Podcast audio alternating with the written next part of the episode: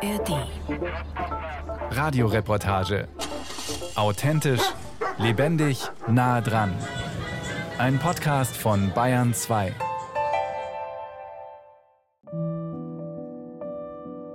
Wenn man Valentina und ihre Familie zu Hause besucht, passiert erst einmal etwas, das fürs Radio eher ungünstig ist. Man hört nichts. Also nur wenn man ein Mikrofon aufstellen würde, dann würde man wahrscheinlich schon stundenlang nichts hören. Wenn es darum geht, ist es schon sehr leise bei uns, glaube ich. Sagt Valentinas Mama Ina. Valentina heißt nicht wirklich Valentina, aber für diese Sendung hat sich die Neunjährige diesen Namen ausgesucht. Einfach nur, weil das in einem Buch so steht und die Beschreibung sehr zu mir passt. Da geht es um Willow und das ist so ein Mädchen, das hm, da war die Großtante eine Hexe und da hat sie so vier Freundinnen und die eine ist Lotti, die andere Gretchen und Valentina. Und Valentina erzählt gerne Geschichten und ist auch eher ruhig. Also so wie ich.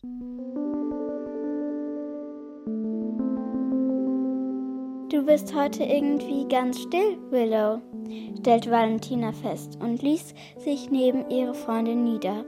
Ist bei dir alles in Ordnung? Im Kinderbuch ist Valentina diejenige, die ganz genau beobachtet, der auffällt, wenn ihre Freundinnen etwas bedrückt. Die mit den feinen Antennen, eben die stillere, so wie die Neunjährige.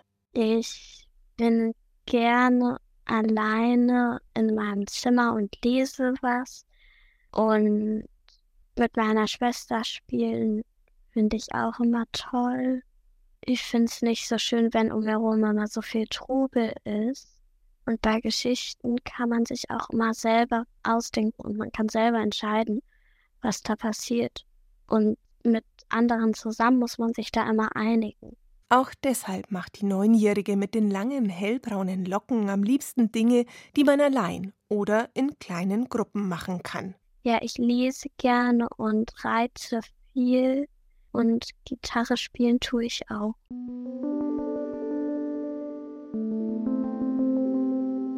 Willow erschrak. Durch die Blätter sah sie eine kleine Gestalt, die ebenfalls auf den Baum kletterte. Es war Valentina Christmann aus ihrer Klasse. Mit dem hellblonden, schüchternen Mädchen hatte Willow bisher kaum ein Wort gesprochen. Zaghaft lächelte Valentina Willow an. Hey, sagte sie leise.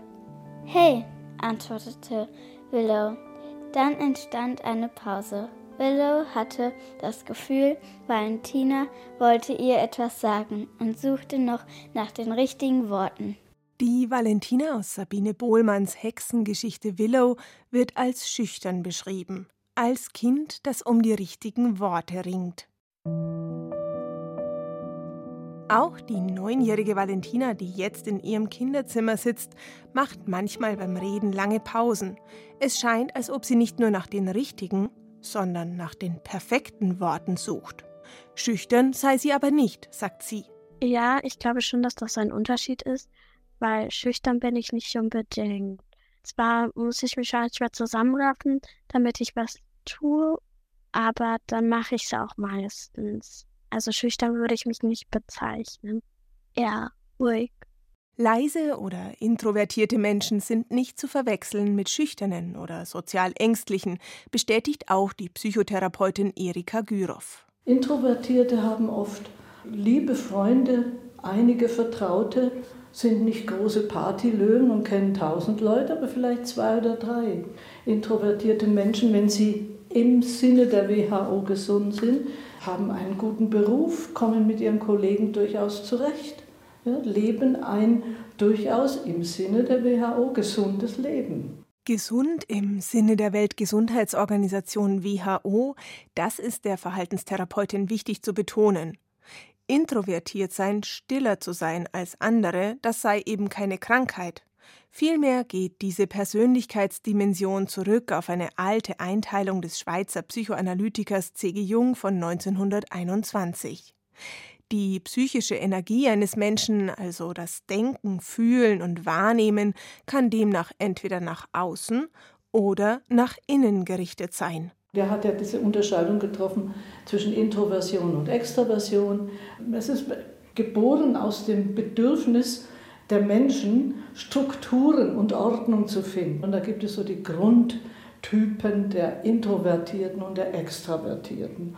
Und die Introvertierten, darunter verstehen wir immer mehr die Menschen, die mehr nach innen gerichtet sind, mehr auf die inneren Vorgänge achten, die sich auch gerne etwas mehr zurückziehen. Das sind die typischen Menschen, die sich gern mit Büchern befassen, gern alleine in die Berge gehen und, und dergleichen.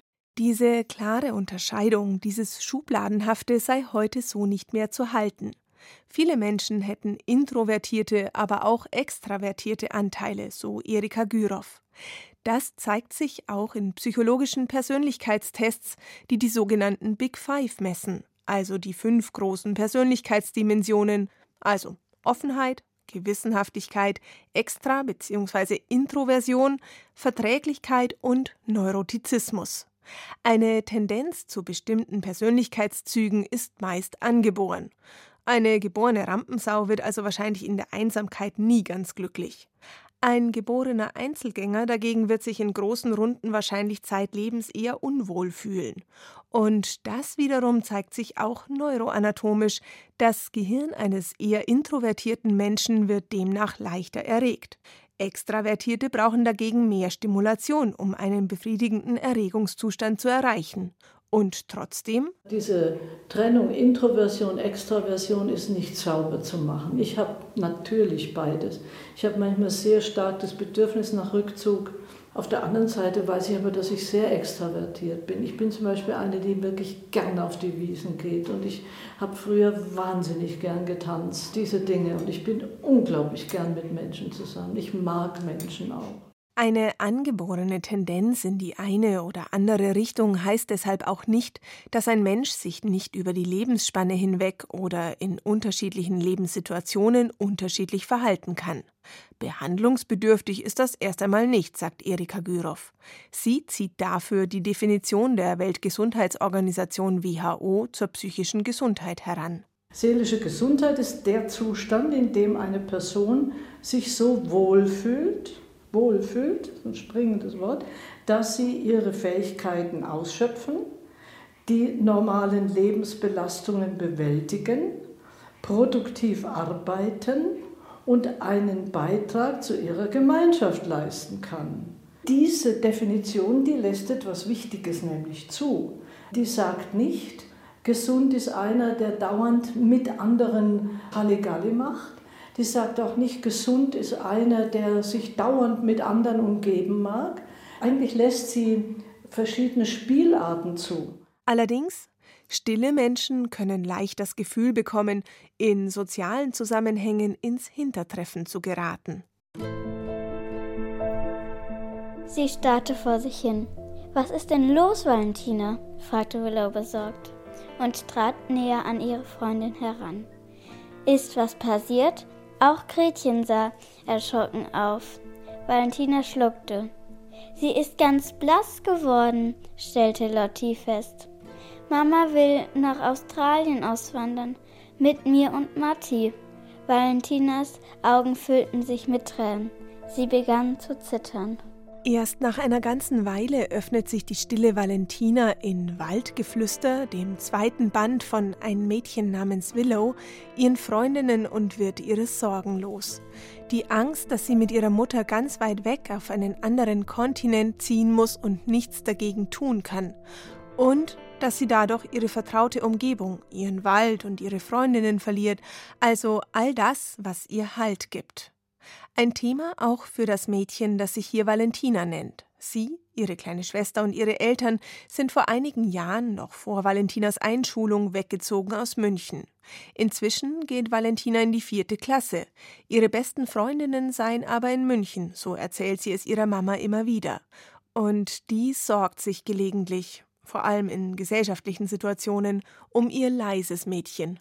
Ich kann mich an so viele Situationen erinnern, in denen sie zum Beispiel wenn wir auf irgendeinem Hoffest waren oder so Und da gab es einen Clown, der so Luftballons gemacht hat, also Figuren aus Luftballons, so kleine Schwerter und so. Und sie stellt sich da auch an, wie alle anderen Kinder, und möchte gerne so ein Luftballonschwert haben, aber sie schreit nicht, sie drängelt sich nicht vor. Und sie steht da und ist ruhig und wartet und hebt die Hand und ist meistens die, die leer ausgeht. Und dann sind die Ballons alle. Ihre Tochter sei nicht unglücklich, ist Ina überzeugt. Sie ist leise und sie ist still und oft zurückhaltend und mit sich genug, aber sie ist nicht unglücklich. Sie verabredet sich am Wochenende nie mit Freunden, aber nicht, weil sie keine hat oder weil niemand sie mag, sondern weil sie einfach in ihrer Welt ist und am Lesen ist und mit sich und ihrer kleinen Schwester genug ist und den Pferden. Ihr es fehlt ihr nicht. Sorgen mache sie sich eher, wenn sie an die Schule oder die berufliche Zukunft ihrer Tochter denke. Sie möchte gerne Schriftstellerin werden, da weiß ich nicht, wie sehr das eine Rolle spielt, aber sonst geht sie oft leer aus, obwohl sie es nicht müsste, weil sie sich eher hinten anstellt. Zu kurz zu kommen, weil man sich nicht nach vorne drängt, nicht gehört zu werden, weil man zu leise ist. Menschen, die deshalb mit sich hadern, landen im Erwachsenenalter oft bei Tiziana Bruno. Hallo und herzlich willkommen zum Leise Ladies Podcast. So schön, dass du da bist. Mein Name ist Tiziana Bruno. In diesem Podcast bekommst du viele praktische Impulse, wie du als leise Lady deiner Persönlichkeit überzeugst und dabei authentisch bleibst. Im Job und natürlich auch privat. Als Coachin begleitet Tiziana Bruno introvertierte Menschen, die gerade im Beruf oft übersehen werden, eben weil sie genau überlegen, was sie sagen, bevor sie sprechen, weil sie nicht ins Rampenlicht drängen und weil dann oft andere bereits das Meeting dominieren oder das Projekt an sich gerissen haben und das, obwohl gerade die leiseren Leute laut Tiziana Bruno eher diejenigen seien, die sehr genau arbeiten, die selten zu Schnellschüssen neigen, die genau zuhören, reflektieren, weiterdenken würden und die oft empathischer seien und sich besser einfühlen könnten als lautere Leute. Und trotzdem, im Berufsleben, so ihre Erfahrung, sind es vor allem Frauen, die mit solchen Kompetenzen ins Hintertreffen geraten. Auch deshalb macht sie den Podcast Leise Ladies. Weil ich gemerkt habe, wie viele leise Ladies einfach so viel drauf haben und sich nicht die Bühne nehmen. Also nicht in die Sichtbarkeit gehen, obwohl sie super, super, super Expertinnen sind. Das können Naturwissenschaftlerinnen sein, ne? Biologinnen, Physikerinnen und die wirklich was drauf haben und sich trotzdem nicht die Bühne nehmen. Sich die Bühne nehmen, sichtbar werden. Dass Tiziana Bruno diese Worte wählt, kommt nicht von ungefähr. Ursprünglich hat sie am Theater gearbeitet. Dass sie dort einmal landen würde, ist eher überraschend. Ich selber war eine leise Lady. Glaubt man vielleicht nicht unbedingt. Als ich ein Kind war, war ich sehr ruhig. Ich habe mich selten gemeldet in der Schule. Für mich war es auch eine riesen Herausforderung, wenn ich mein Cello-Vorspiel hatte im Konservatorium und ich musste im Mittelpunkt sein. Alle haben mich angeschaut. Das war mein Horrortrip. Das war die schlimmste Situation im Jahr, im Mittelpunkt zu sein. Und ich weiß nicht wieso, was mich geritten hat, dass ich gesagt habe mit zwölf schon, ich möchte Schauspielerin werden. Und vielleicht gerade aus dieser, ja, ich weiß es nicht, vielleicht gerade deswegen, weil ich auf der Bühne stehen wollte und Spaß daran haben wollte, weil es für mich eine Herausforderung war. Was sie beim Theater gelernt hat und was ihr heute im Coaching hilft, sich die Bühne zu nehmen, das muss nicht laut oder aggressiv geschehen. Eher arbeitet sie an der Körpersprache, am sogenannten Status. Das erklärt sie auch in ihrem Podcast. Vielleicht kennst du diese Situationen. Du hast ein Meeting mit dominanten Menschen und du weißt ganz genau, dass du sie überzeugen darfst oder musst. Und die Gefahr ist, dass du dich zum Beispiel, dadurch, dass jemand sehr dominant auftritt, dich klein machst und dann plötzlich auch nichts mehr sagst. Oder eine andere Situation, du möchtest gerne was delegieren an jemand anderen und dann machst du dich selber super klein, indem du dich als Bittsteller hinstellst und eher unterwürfig wirkst. Hängende Schultern, eine gebeugte Haltung, ein unsicherer Stand, nach innen gedrehte Füße, überkreuzte Beine, ein seitlich geneigter Kopf, kurzer, zögerlicher Blickkontakt, eine leise, undeutliche Stimme, auch hektisches, gestresstes Agieren, all das könne ein Zeichen des unsicheren Tiefstatus sein, wie Tiziana Bruno es nennt. Hochstatus sei nicht nur einfach das Gegenteil dessen. Also Hochstatus bedeutet eine aufrechte Körperhaltung, Und normal im Vergleich zum Tiefstatus, der Tiefstatus hat mir vorher beschrieben, eher hängende Schultern, es ist eher eine geschlossene Körperhaltung. Ich halte mich am Arm fest zum Beispiel, das ist auch Tiefstatus. Hochstatus ist eine raumeinnehmende Körperhaltung einnehmen, einen sicheren Stand zu haben, am besten hüftbreit und die Füße eher nach außen gedreht und einen direkten, klaren Blick. Lange Blickkontakt bedeutet auch Spannung aushalten können. Natürlich jetzt nicht zu lange, dass ich anfange zu starren. Und trotzdem signalisiere ich durch einen längeren Blickkontakt, ich habe keine Angst vor dir. Es gehe also gar nicht unbedingt um Lautstärke, sondern um eine innere Haltung, das Gefühl, bei sich zu sein und für sich selbst einzustehen. Das betont auch die Therapeutin Erika Gyrow. Ich habe die Erfahrung gemacht, dass man zwar in dieser Gesellschaft immer wieder suggeriert bekommt, sei deutlich, zeige dich, du musst dich durchsetzen und so weiter. Das stimmt so gar nicht. Je selbstsicherer ein Mensch ist, je klarer, je eindeutiger er ist und je mehr er zu sich selbst Ja sagt, umso mehr wird er auch in dieser Gesellschaft anerkannt. Das ist der Zauber der Selbstsicherheit. Und diese Selbstsicherheit ist nach den Worten von Erika Gyrow nicht zwangsläufig an C.G. Jungs Persönlichkeitsdimensionen wie Extra- oder Introversion geknüpft. Nur weil jemand laut ist, so formuliert es Erika Gyrow, bedeutet das nicht, dass dieser Mensch auch selbstsicher sei. Extravertiertes, sehr lautes Auftreten kann auch durchaus ein Versuch sein, eigene Unsicherheit zu übertünchen. Allerdings, das räumt sie ein, wer als stiller Mensch immer wieder das Gefühl bekommt, nicht richtig oder nicht gut genug zu sein und anders sein zu müssen, dessen Selbstwert leide. In ihrem Selbstsicherheitstraining der sozialen Kompetenz geht es deshalb nicht allein darum, in Rollenspielen ein paar Situationen zu üben, sondern um viel tiefer liegende Muster. Denn wer sich seiner selbst unsicher ist, strahlt das auch aus. Wer aber umgekehrt um die eigenen Bedürfnisse und Grenzen weiß, kann die auch sagen, und zwar unabhängig davon, ob er oder sie eher extravertiert oder introvertiert ist. Das Problem beginnt da, wo ein Mensch das Gefühl vermittelt bekommt, so wie du bist, solltest du nicht sein. Da fangen die Schwierigkeiten an. Da entwickelt sich sowas wie Schüchternheit zunächst. Also dieses Gefühl, meine Eltern haben mir gesagt, ich soll mehr toben. Ich will aber nicht toben, also bin ich nicht richtig. Also müsste ich irgendwas anders machen und dann beginnt so etwas, so ein gewisser Rückzug.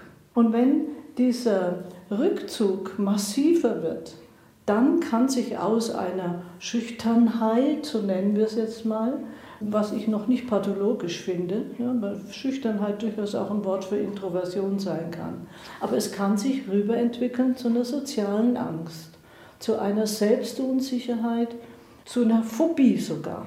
Für Erika Gyrow bedeutet schüchtern sein nicht unbedingt ängstlich zu sein. Aber eine zurückhaltende, schüchterne, introvertierte, leise Art könnte zum Problem im Sinne der WHO werden, wenn Menschen nicht ihre ganzen Fähigkeiten ausschöpfen können, wenn sie nicht ihr volles Potenzial ausschöpfen können, wenn die Umgebung diesen Menschen immer wieder suggeriert, du bist nicht richtig so wie du bist. Dann beginne der Leidensdruck. Wenn die Therapeutin mit leisen Leuten arbeitet, die unter ihrer leisen Art leiden, dann geht es nicht nur um Körpersprache und innere Haltung, dann geht es auch darum, was dieser Mensch denkt, fühlt und wie er sich verhält. Ziel ist, dass leise Leute ihren eigenen Wert erkennen, Ja zu sich sagen und für ihre Bedürfnisse einstehen. Ganz konkret zeigt Erika Gyrow das an einer eigentlich sehr simplen Übung. Ihre Patienten und Klientinnen sollen auf der Straße jemanden nach dem Weg fragen. Und zwar ohne sich dafür zu entschuldigen, weil auch jede Entschuldigung dem eigenen Selbstwert suggeriere, du bist es nicht wert, dass deine Frage einfach so beantwortet wird. Wollen wir es probieren? Mhm. Gut, dann komme ich mal auf Sie zu. Die Therapeutin hat die Übungen so verinnerlicht, dass sie sie kurzerhand ins Interview einbaut. Als Reporterin soll ich in dieser Übung eine Passantin spielen. Erika Gyrow spielt die Patientin. Und die sammelt sich zunächst mal. Ich möchte mir vornehmen, im Sinne meiner Selbstsicherheit, dass ich meine Gedanken in Bezug auf die anderen Menschen im Sinne der Wertschätzung formuliere. Dass ich mir sage, die Menschen um mich herum sind mit hoher Wahrscheinlichkeit freundlich. Das ist das eine. Das zweite ist, ich habe ein Recht, jemanden anzusprechen. Das ist mein Recht als Mensch. Das dritte ist, ich nehme mal vor, mich deswegen nicht zu entschuldigen. Ich gehe jetzt auf den anderen zu und entschuldige mich nicht. Erika Gürov hat sich also drei Dinge vorgenommen. Zwei betreffen ihre Gedanken, ihre Haltung, das dritte betrifft ihr Verhalten. Ich soll nun beobachten, was mir noch auffällt. Sie sind eine Passantin, die geht und ich bin auch. Und die, die sollen nicht stehen, weil da ist es nämlich einfacher. Ich muss sie nämlich aufhalten. Das ist auch eine Technik, die viele nicht können. Okay, gut. Grüße Gott. Ich suche die Münchner. Erika Gürov kommt aufrecht und ganz direkt auf mich zugelaufen. Sie entschuldigt sich nicht, schaut mir in die Augen und steht mir im Weg. Das ist erstmal ungewohnt, führt aber dazu, dass ich stehen bleibe und ihr den Weg zeige. Das ist auch Ausdruck einer ganz wichtigen Lebensgrundhaltung. Ich bin da. Ich bin im Weg auch manchmal. Also ich muss mich nicht aufräumen. Ich bin im Weg und das ist gut so. Ich bin ja nicht dauernd im Weg. Ich halte sie jetzt nicht Tag und Nacht auf, aber im Moment bin ich im Weg und das ist in Ordnung. Das darf ich mir zugestehen. Es ist eine einfache Übung, die jeder schafft, sagt Erika Gürov. Im Verlauf des Trainings werden die Übungen schwieriger. Da geht es dann beispielsweise darum, im Zug seinen reservierten Platz zu bekommen, der von jemand anderem besetzt ist. Und zwar ohne Lautstärke, ohne Entschuldigungen, Aggression und ohne den Schaffner zu Hilfe zu holen. Einfach durch Bestimmtheit im Handeln, Sprechen und im Denken. Und dann geht es darum, das, was man in Situationen mit Fremden gelernt hat, auch aufs nahe Umfeld zu übertragen, auf die Beziehungen zu Freunden und Familie. Denn in der Regel fällt es dann schwerer, für sich einzustehen. Diese Fähigkeit, zu sich zu stehen und sich zu vertreten, macht automatisch diese sozial kompetenten Verhaltensweisen und die werden automatisch wieder in einem positiven Kreislauf von der Umwelt mehr anerkannt und verstärkt. Wir täuschen uns, wenn wir meinen, wir müssen immer die Lauten und die Strahlenden sein. Das stimmt gar nicht. Eben weil leise Leute durchaus Gehör finden können und auch finden. Valentina wechselte einen Blick mit ihren Freundinnen. Dann sah sie zu ihrer Mutter. Wirklich, Mama? Ist das wirklich wahr? Wir werden nicht auswandern? Manchmal braucht es ein paar gute Freundinnen und ein bisschen Magie. So wie bei Valentina im Hexenbuch Das Mädchen Willow, die es mit Zauberei und ihren drei Freundinnen schafft, dass ihr Wunsch gehört wird. Eigentlich aber reicht es einfach zu sein, wie man ist und zu sich zu stehen, so wie die neunjährige Valentina. Ich finde auch, dass ich so gut bin und dass andere mir da ein bisschen egal sind, wenn die jetzt lauter sind und anders, dann sind sie halt so. Valentinas Verhalten und ihre Haltung zu sich selbst wurden in diesem Jahr bestätigt. Ihre Klassenkameradinnen und Klassenkameraden haben sich für die leisen Töne entschieden. Anfang des Jahres haben sie Valentina zur Klassensprecherin gewählt.